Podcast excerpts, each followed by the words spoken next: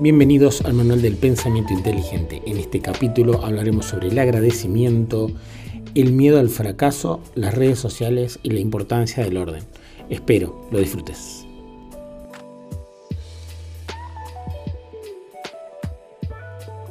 ¿Qué tal, Nahuel? Buenas noches. ¿Cómo estás, amigo? ¿Cómo estás? Hola a todos.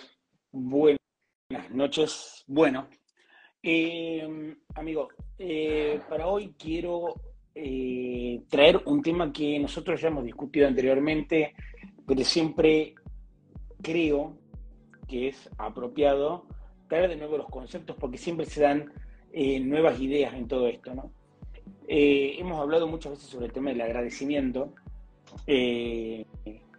y que yo tengo como tipo una obsesión de intentar entender o comprender por qué las personas no están contentas con su metro cuadrado.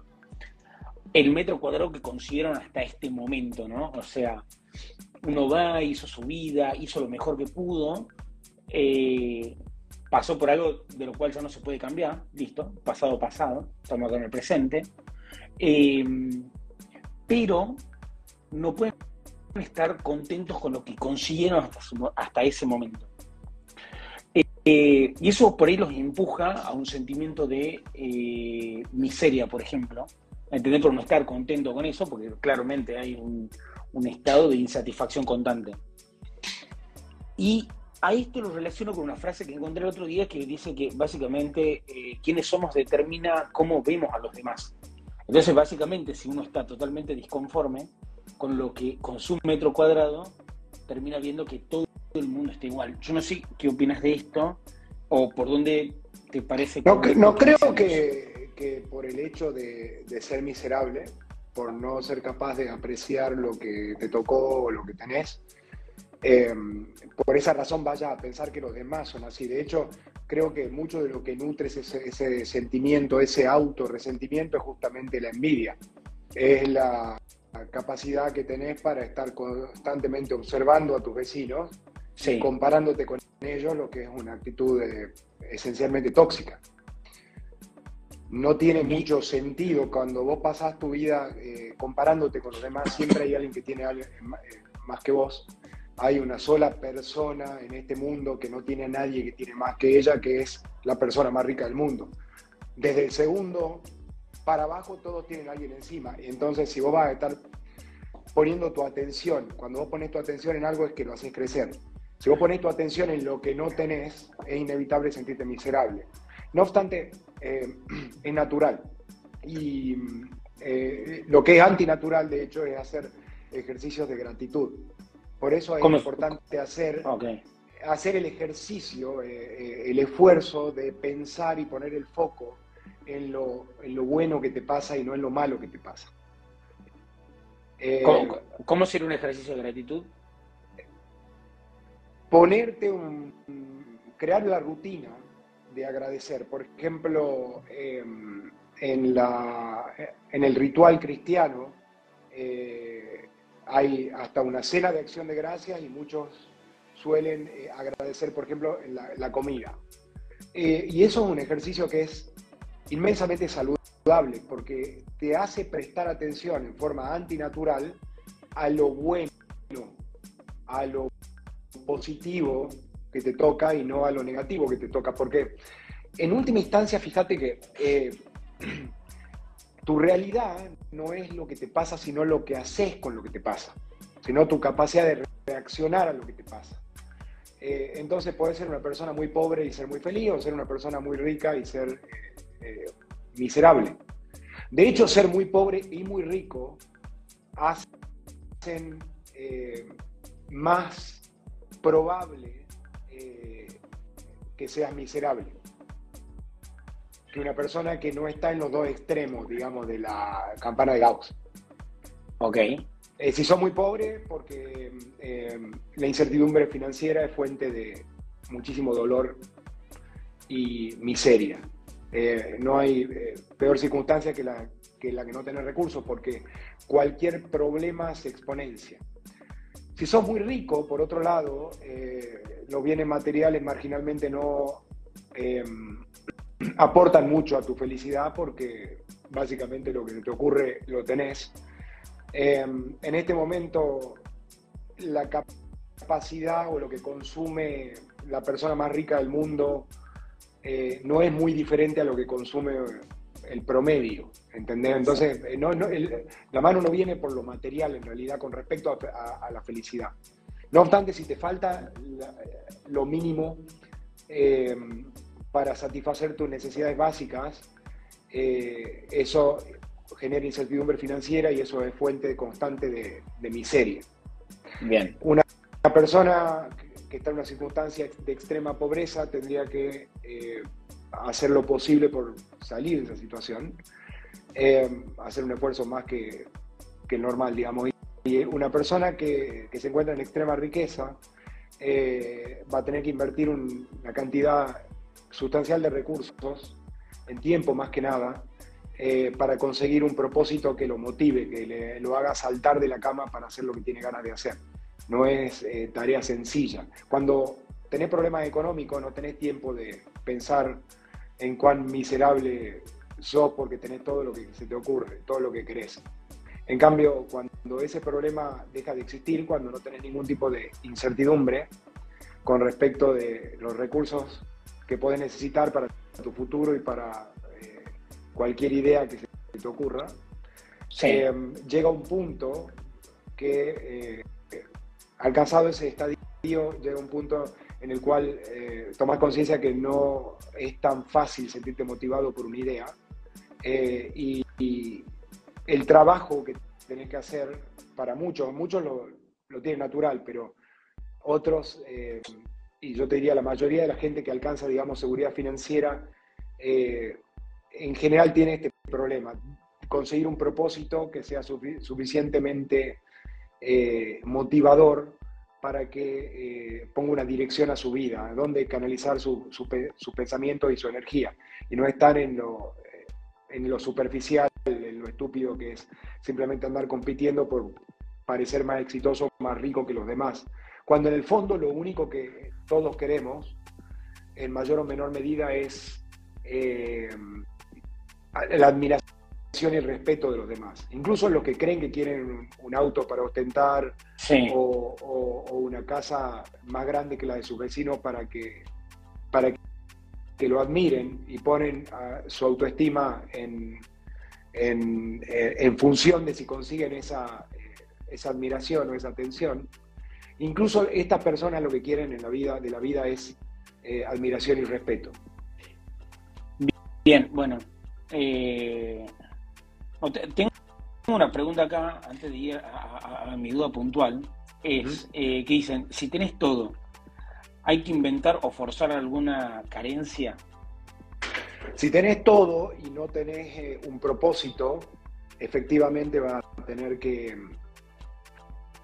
forzar, en mi opinión, eh, la generación de un propósito. No lo llamaría carencia, eh, porque no necesariamente... Tiene que ser algo que te falte, digamos. Es ineficiente eh, la, estrategia de la carencia. Muchas veces hacer algo artificialmente escaso funciona. voy a hacer un punto después volvemos, después volvemos al punto principal, te voy a pedir que me hagas acordar cuando termine este ejemplo, pero en la religión judía, algo muy interesante de la tradición judía es, son las reglas de abstinencia sexual de la gente religiosa. Entonces ellos, eh, eh, para, eh, no es importante en esta charla los detalles, pero básicamente hay una gran cantidad de días al mes en los cuales eh, ellos tienen prohibido tener relaciones sexuales. Entonces esa abstinencia lo hace eh, que es artificial, porque, sea, porque es por una obligación, es una regla, le, lo, pone en la, pone en una situación de escasez forzada y hace que eh, se incremente mucho el deseo sexual por la pareja, lo que a su vez es esperable que cuando vos estás eh, motivado sexualmente, por otro lado, eh, sea más cariñoso, eh, más generoso, etc. Entonces, no, no, es una mala idea lo de forzar una carencia.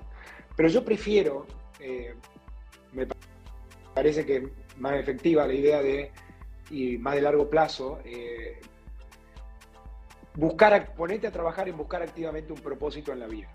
Un propósito que sea lo suficientemente grande en relación a tu propia conciencia para que te, sea motivador, te den ganas de levantarte de la cama eh, todos los días. Tiene que ser algo que sea desafiante, pero que no sea imposible, ni sea demasiado fácil, porque en ninguno de esos dos casos extremos se genera eh, el estado de flujo y la motivación.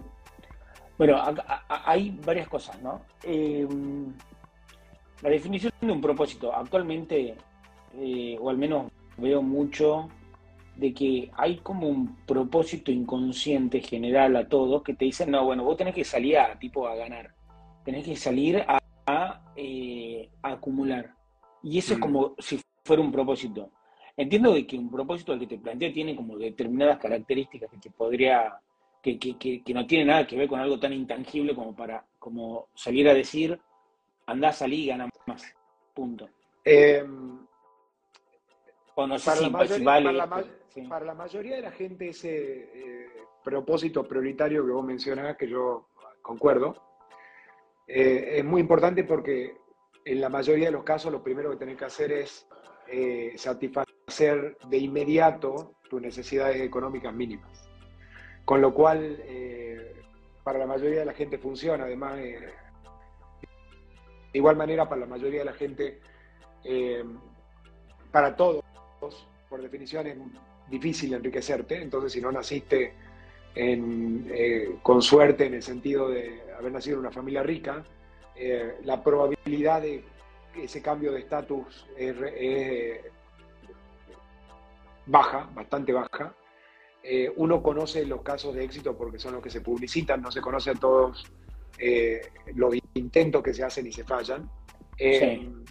Por, lo, por lo cual ese pseudo propósito que vos mencionaste funciona para, para todo el mundo, porque si vos no, como te decía, en mi opinión está supeditada eh, toda, todo, toda actitud, digamos, de grandeza y de propósito loable está supeditado que primero satisfaga tus necesidades económicas. Eh, vos no podés lanzarte a, a una idea eh, abstracta y grandiosa si no tenés asegurado que vas a comer mañana o este mes.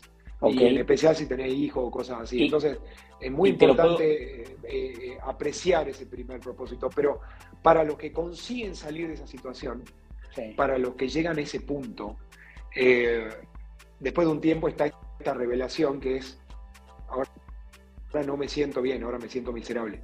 Ahora, ¿qué hago? Y tus opciones básicamente son el vicio o hacer algo eh, activamente eh, que te conecte con algún tipo de desafío que sea lo suficientemente, como te decía antes, grande e importante como para que te motive.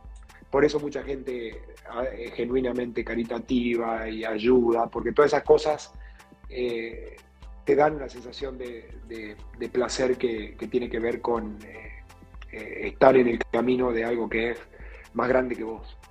Ok. No tenemos caminos, reglas, mapas o algo que nos ayude a definir ese propósito, ¿no? Tenés que tener suerte, ¿no? te tocó nacer y con quién te juntaste y las experiencias de la vida. Hay gente que eh, temprano en la vida se conecta. Eh, yo creo que se subestima el valor que tiene esa circunstancia que vos ves en muchas personas de pasión por algo eh, desde chicos, sobre todo si, es desde chicos, porque eso mismo le da una razón para vivir el amor a la música, al arte, a lo que sea. Entonces lo empiezan a, entrenar desde muy temprana edad y, al entrenar esa habilidad de muy temprana edad eh, logran maestría también temprano en la vida y generalmente lo hace muy bien y se encuentran la forma de conectar eso con, que generalmente existe, con eh, una generación de ingresos, pueden convertir eh, un hobby en su trabajo y esas personas son muy felices y, eso, eso le pasa a mucha gente. Eh, no necesariamente se tienen que enriquecer, pero por hacerlo bien, por hacerlo con amor, eh, llegan a alcanzar una vida cómoda.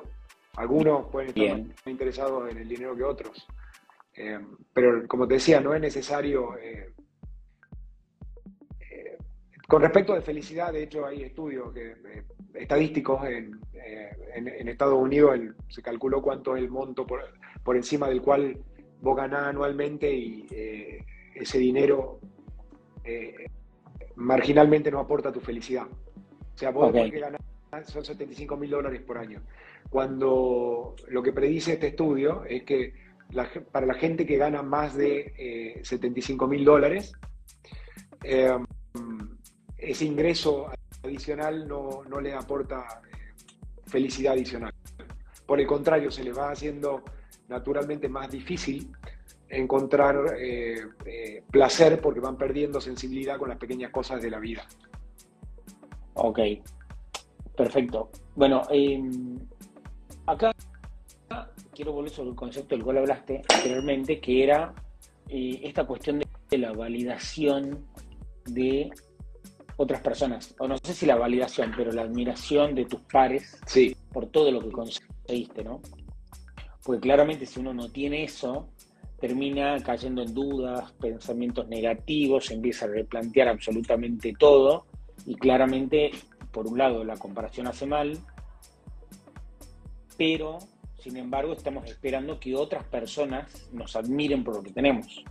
Entonces, necesito entender dónde conviven eh, eh, estas dos cosas eh, y cómo luchar contra esa comparación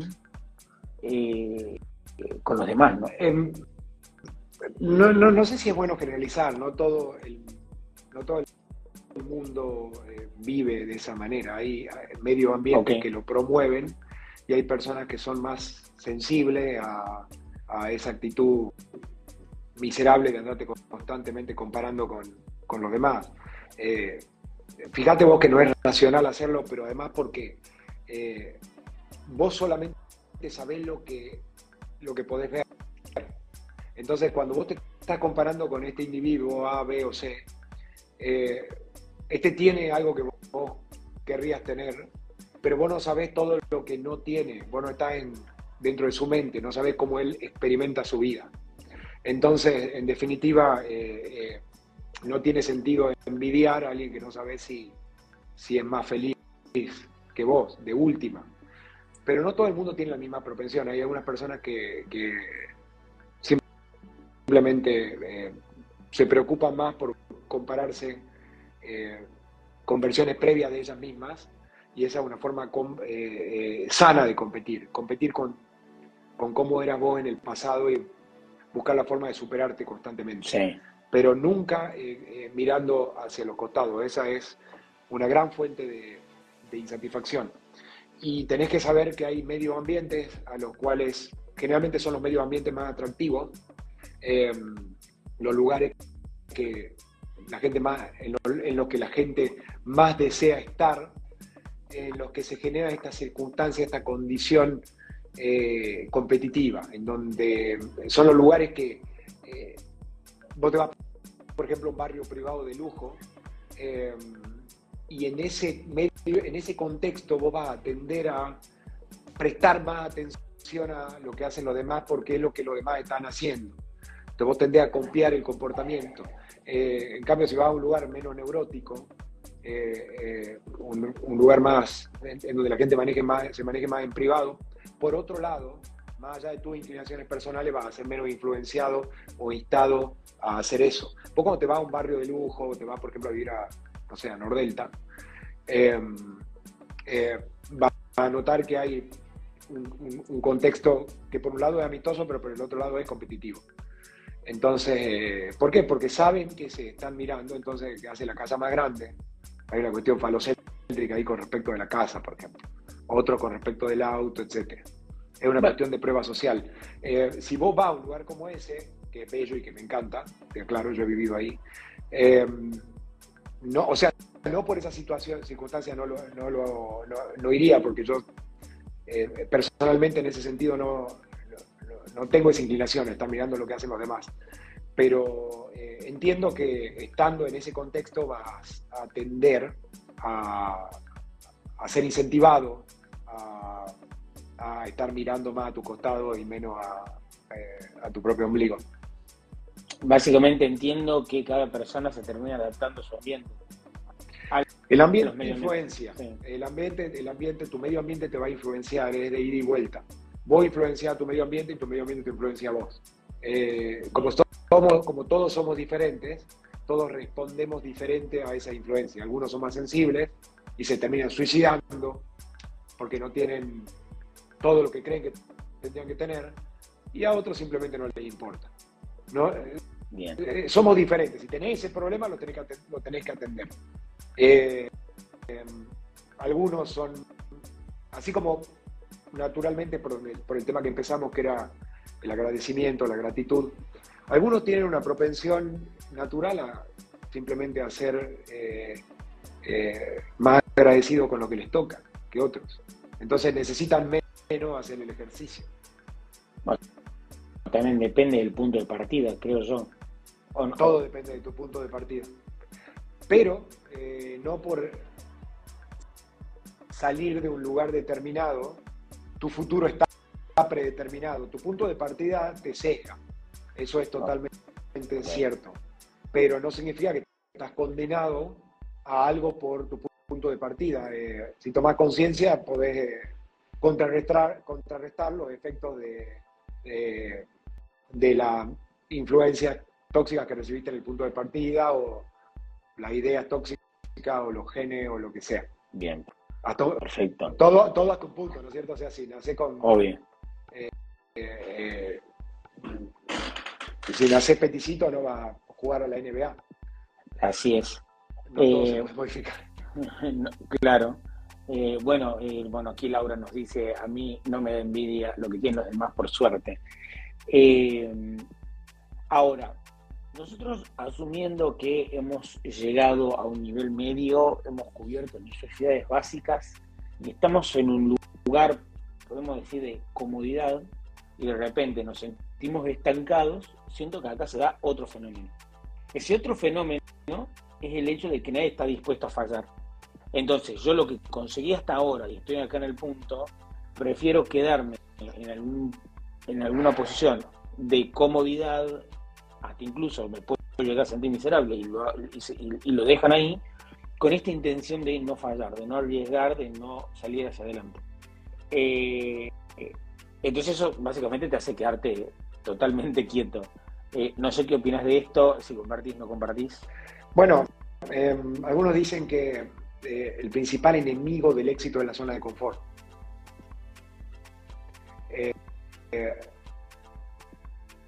Una vez que alcanzaste un determinado status quo, te dormís en los laureles y te empieza a pasar lo que te decía, te empezás a sentir miserable porque eventualmente necesitas logros es muy importante para tu autoestima. No podés estimarte demasiado si nunca ganas nada, si nunca ganás en nada, no necesariamente a otros, sino no logras nada, si no haces nada con tu vida.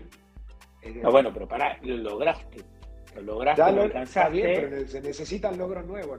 Eh, eh, ¿no? digamos, yo no tengo la culpa, yo no diseñé al hombre. simplemente, lo, simplemente lo estoy describiendo. Está en nuestra naturaleza eh, eh, necesitar para sentirnos felices, eh, como te digo, hay que tomar esto con pinzas, relativo para algunos más que para otros, pero eventualmente en general se, necesita, se necesitan logros.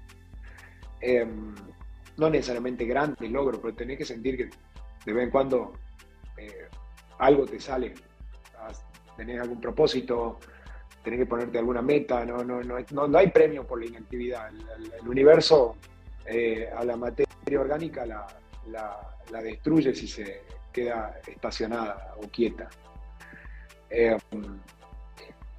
Eh, así que, eh, pero me dijiste vos, que querías que hagamos un paralelismo con respecto de el miedo al, fracaso. Exacto, a, a fallar. Y sí, con la madurez, porque por eso hay que tratar de comportarse como niños eh, a veces. Eh, eh, los, niños tienen la mente más abierta, eh, como son inmensamente ignorantes, no entienden de riesgo, no entienden de castigo, no entienden nada. Entonces están más abiertos a probar cosas nuevas.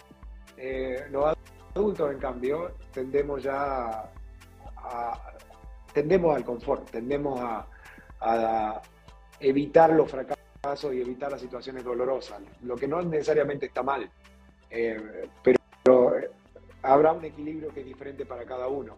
Eventualmente, si sos una persona enérgica, eh, va a necesitar ponerte en acción y van a, necesitar poner, asumir riesgos y em, eh, probar cosas nuevas. Eh, siempre va a necesitar ponerte en esa, en esa situación, va a digamos, ir en alguna en dirección hacia algo que es más, más grande que lo que conseguiste previamente. Ok. Eh, y tenés que luchar contra el miedo al fracaso. Se me ocurre momentáneamente hablar de eso eh, y cómo ayuda eh, a este miedo al fracaso razonar la, la hipótesis o las situaciones pensando en términos de qué es lo peor que me puede pasar y pensando en términos de tasa base. Ok. Eh, esto quiere decir de probabilidades previas. O sea, ¿a dónde voy? Por ejemplo, sos una persona que alcanzó un nivel de vida estable, tenés una cuenta bancaria que te da cierta seguridad, estás cómodo y estoy inventando una situación parecida a la que vos describías. Em, y te empezás a sentir aburrido entonces, eh, empezás a considerar tus diferentes opciones y dentro de tu zona de confort no hay nada. Tenés que lanzarte algo nuevo. Eh, um, pensar en términos de qué es lo peor que me puede pasar y pensar en términos de consecuencias sobre las consecuencias es importante. Por ejemplo, si para lanzarme algo nuevo tengo que hacer una inversión que es el 10% de mi capital, bueno, puedo en el peor de los casos, que todo salga mal, puedo perder esto, puedo perder todo este tiempo sin poner en riesgo a mi familia, sin poner, poner en riesgo, ponerme a mí en riesgo de la miseria total. digamos, De la miseria total. O sea, y pensar en términos estadísticos, en términos de probabilidades, no de, ¿entendés? Ponerle número a las sensaciones. Eh, siento que me iría mejor viviendo en este otro país. Bueno, ¿qué es lo peor que puede pasar si la cosa sale mal? Eh, ¿Cuál es la probabilidad de que esto pase? ¿Cómo le va normalmente a la gente que se va de Argentina y se muda a Estados Unidos a buscar aventuras nuevas? Eh, ¿Entendés? ¿Cuál es la probabilidad? Si, de 10 que conozco, los 10 volvieron, entonces el fracaso fue de 100%. Si, volvió, si volvieron 3 nada más, entonces la probabilidad de éxito es 70%. Pensar en esos términos creo que ayuda mucho eh, a, la incertidumbre eh, que se deriva del miedo al fracaso. Ahora, ¿qué pasa vos cuando tenés estos tipos de datos en donde ves que todos fueron a cesar? Y te lo pongo como un ejemplo más claro, ¿no? Eh, hay una esquina en donde fueron 15 bares distintos y esos 15 bares fracasaron totalmente. Cuando viene una persona y dice, no, yo soy mejor que el sistema y yo puedo vencer el sistema. Y voy y pongo el bar número 16 en la misma esquina. También esa es otra cuestión, o sea, la persona que sobreactúa que le importe absolutamente cualquier tipo de estadística Nosotros hacia adelante. Hemos, mencionado eh, en estas conversaciones muchas veces esta propensión, esta inclinación psicológica que tendemos a sobreestimar nuestras propias capacidades. Entonces, si vos me escuchaste y vos sabés que este sesgo cognitivo existe, tenés que saber que vos vas a ser víctima de eh, esa falla en tu razonamiento. Entonces, más bien que si vas a suponer, eh, si tu proyecto es poner un bar y querer ir a una esquina donde fallaron un montón de bares, eh, el hecho de saber de que fallaron un montón de bares es una muy mala noticia y no necesariamente es mala idea. Quizás vos realmente sos un experto que vos entendés por qué ellos fracasaron. Pero sabiendo también de que aunque sea un experto y que vos entendés de que cuál es la razón por la cual ellos fracasaron, que vos vas a tender a sobreestimar tus capacidades. Entonces, si vos sabés todo eso y sopesás la situación real, eh, podés tomar una, una decisión prudente.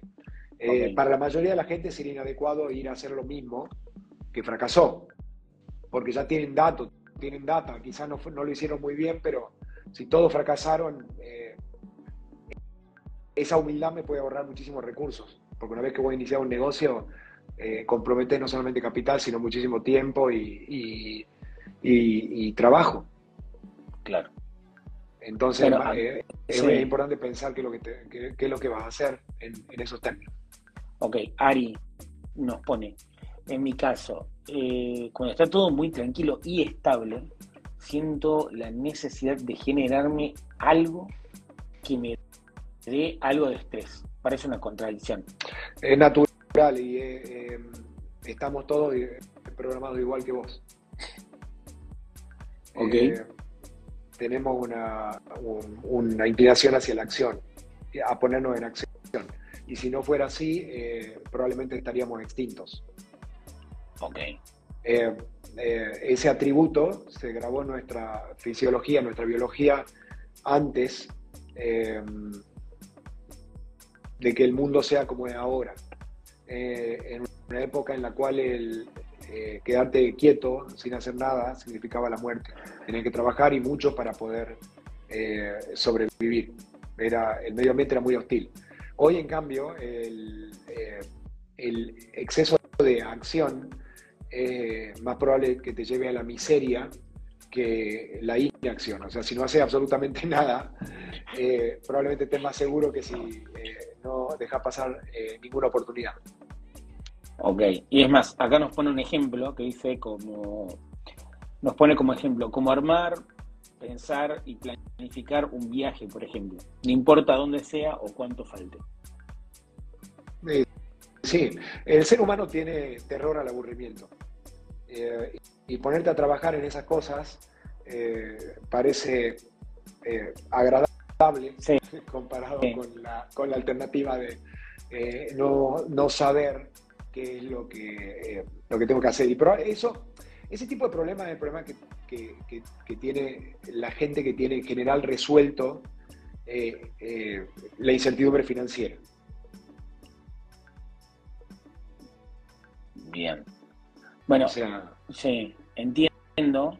Y es más, creo que esa cuestión del aburrimiento fue suplida en algún punto hasta por las redes sociales creo que la gente va a ser más inactiva en el futuro porque, aunque están 10 horas metidos en cualquier red social y terminan bobos, pero en algún punto entretenidos y pueden suplir esa inacción.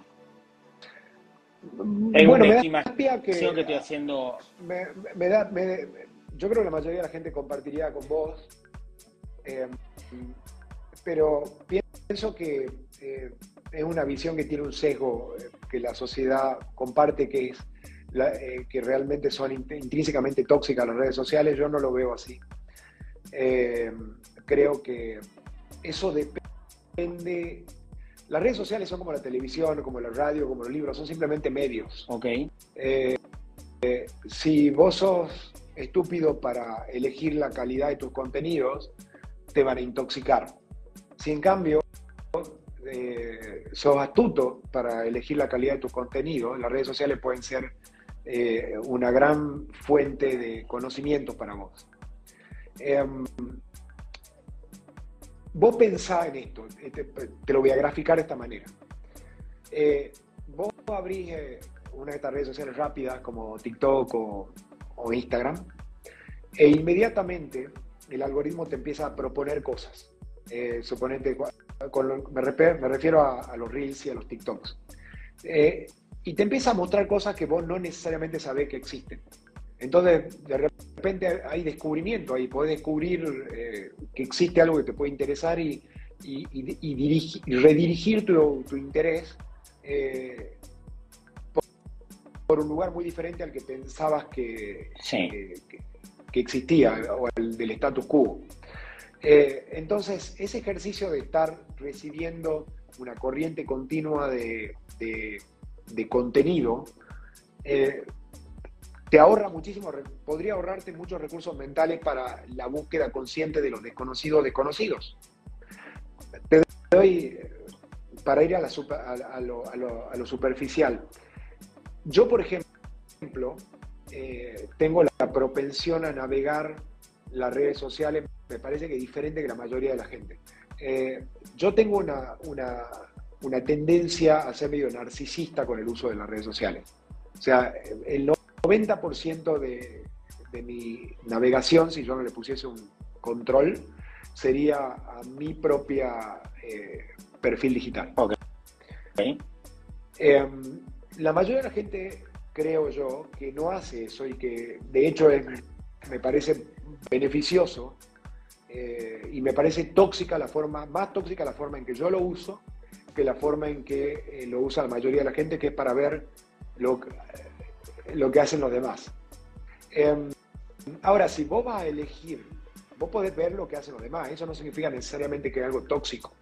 Si eh, lo que estás buscando navegar eh, en Instagram es, por ejemplo, el lujo que vos no tenés, eh, o la belleza que vos no tenés, o la perfección que vos no tenés, eso te va a funcionar como veneno. Pero si vos utilizás ese mismo espacio y le comunicas al algoritmo que lo que te interesa es otro tipo de contenido, eh, por ejemplo, aprender sobre filosofía eh, y además tener un instinto hacia la buena filosofía y no la mala filosofía. Sí. Eh, en cambio, puede ser muy nutritivo para vos. Puede, te puede motivar con respecto de tus propias pasiones. por ejemplo, si sos artista, ver el arte de otra gente puede resultarte inspirador y puede elevar tus estándares. ¿Entendés? O sea, no necesariamente son tóxicas, no, no, lo son, no son ni malas ni buenas. Okay. De hecho, eh, me corrijo, son extremadamente buenas, en mi opinión, para la sociedad. te puede ayudar muchísimo a abrir la cabeza y puede eh, eh, romper con las barreras de tu medio ambiente natural. podés de repente conectarte con y ver otros países o la interna en otras sociedades y compararlas con la tuya y, te permita elevar ciertos estándares o, corregir o tratar de corregir errores. ¿Entendés? O sea, no necesariamente es malo, para nada. Ok. Yo no considero, por ejemplo, que mi propio perfil sea tóxico. Yo sinceramente pienso que el contenido que yo promuevo es un contenido que es muy saludable. Y lo creo de verdad, no, no lo estoy diciendo para autopromoverme. Lo creo sinceramente. Por eso me siento bien por hacerlo porque creo que estoy haciendo un bien. Bueno, aquí ponerle, ¿no? Eh, te leo algunos comentarios. Eh, porque están algunos... Porque yo no, yo no veo comentarios. ¿Te llegaron? Sí, tengo un listado acá gigantesco. Por ejemplo, Carla dice, qué aburrido estar en tu propio perfil todo el día. Sin embargo, ponerle Laura nos pone. Para mí son lo mejor. Conozco, gracias a ellas, personas de otros países. Eh, Carla, por ejemplo, de nuevo nos pone, eh, no es lo que hacen, a no equivocarse, es lo que quieren mostrar. Todo esto relacionado con en, términos a, Pero vamos, a, ver, eh, eh, quien dijo que era un aburrido, yo comparto. yo te decía, es una, pero totalmente es una tendencia tóxica. Eh, yo le pongo un límite porque sé que es tóxico, pero es mi propensión, es mi forma natural de ir a las redes sociales. Sí. En este sentido, yo creo que la mayoría de la gente, por suerte, no es como yo. Bien. Creo que, creo que la mayoría de la gente, muchísimo menos. Yo tengo esa propensión eh, a, un narcisismo controlado, llámale así. Ok. Eh, y tiene razón, es aburrido y no tiene, digamos, tendrá algunos beneficios porque te permite, digamos, eh, nada, te, permite trabajar en vos, pero, pero eh, mm, eh, me parece una forma tóxica de navegar, comparto. Mirá, Laura acá nos pone, me dice, hasta por los contactos que tengo, terminé estudiando francés. Bueno, ah, acá, ah, claro, a mí no se me movió el chat, ahora estoy viendo. no, no, no, ahí... Un montón de reacciones. Primero que nada, y ahora mientras lo ves, nada, agradecerles a todos los que están participando. Eh, pero acá tenemos un caso, por ejemplo, el de Laura, que, muestra Eh, seguime contando si tenemos. Eh, eh, bueno, aquí Carla pone, dice, sí creo que hay que ponerle un límite a Instagram. Eh, yo lo tengo seteado para una hora. Me parece muy inteligente. Y, eso, y, esos son los comentarios que tenemos hasta el momento. compartí, comparten, porque el, otro comentario era una confirmación de lo que yo, de, lo que yo decía, la serendipidad, cómo podés, eh, esa misma navegación te puede llevar a, descubrimiento de, cosas que no sabías que existían, y eso es terriblemente valioso, son los desconocidos desconocidos. Están las cosas que vos sabés que no sabés, en donde vos sabés lo ignorante que soy, ahí podés trabajar. El problema es que hay otras cosas que no sabés que no sabés. Entonces, al no saber que no sabes o completamente ignorante de la existencia, entonces no podés trabajar en eso. Bien. Y, yo creo que para desconocidos desconocidos, la navegación en las redes sociales es buenísima. Bien orientado. Lo que pasa es que, bueno, está en uno y en su inteligencia emocional eh, saber cómo dirigir y enfocar la atención en algo que le sirva a su propósito. Si vos no le pones un filtro a, a, donde va tu atención natural, eh, probablemente termines eh, consumiendo lo que es más, lo más popular. Porque la mayoría de la gente no pone ese filtro y justamente esa es la razón específica por la cual todo lo que es, en general, lo que es muy, muy popular no es bueno. Ok. Bueno, aquí Sebastián... Es como azúcar, ¿entendés? Es como, es como el azúcar del contenido, es como la, la caloría vacía, ¿entendés? Eh, aquí Sebastián nos pone, ¿siempre los límites son sanos? Eh, em, no. Em, claro que no. Eh, hay límites que son sanos y límites que no serán sanos. No, no, no, no, hay una regla simple para todo. Uno, por lo general, sí te puedo decir algo. a mí me gusta escribir principios y los principios son generalizaciones y las generalizaciones eh, eh, no de ninguna manera implican o pretenden eh, la comprensión de todos los casos. Pero, por lo general podés, podés apostar por, porque te va a resultar más valioso para vos y para tu vida concentrarte en ponerte límite que en satisfacer tus deseos. Porque tu inclinación natural va a ser a satisfacer tus deseos inmediatos eh, y no va a ser ponerte límites. Vos no vas a tener una inclinación hacia, natural hacia ponerte límites. Por lo tanto, por lo general, eh, la respuesta es afirmativa. Eh, es saludable, los límites en general son saludables pero de ninguna manera todos los límites, los límites a... Yo no creo que haya un límite saludable a, a, la, a, la, a, la, lectura diaria, por ejemplo. Ah, eh, aquí hay obviamente que en casos extremos existirían, pero...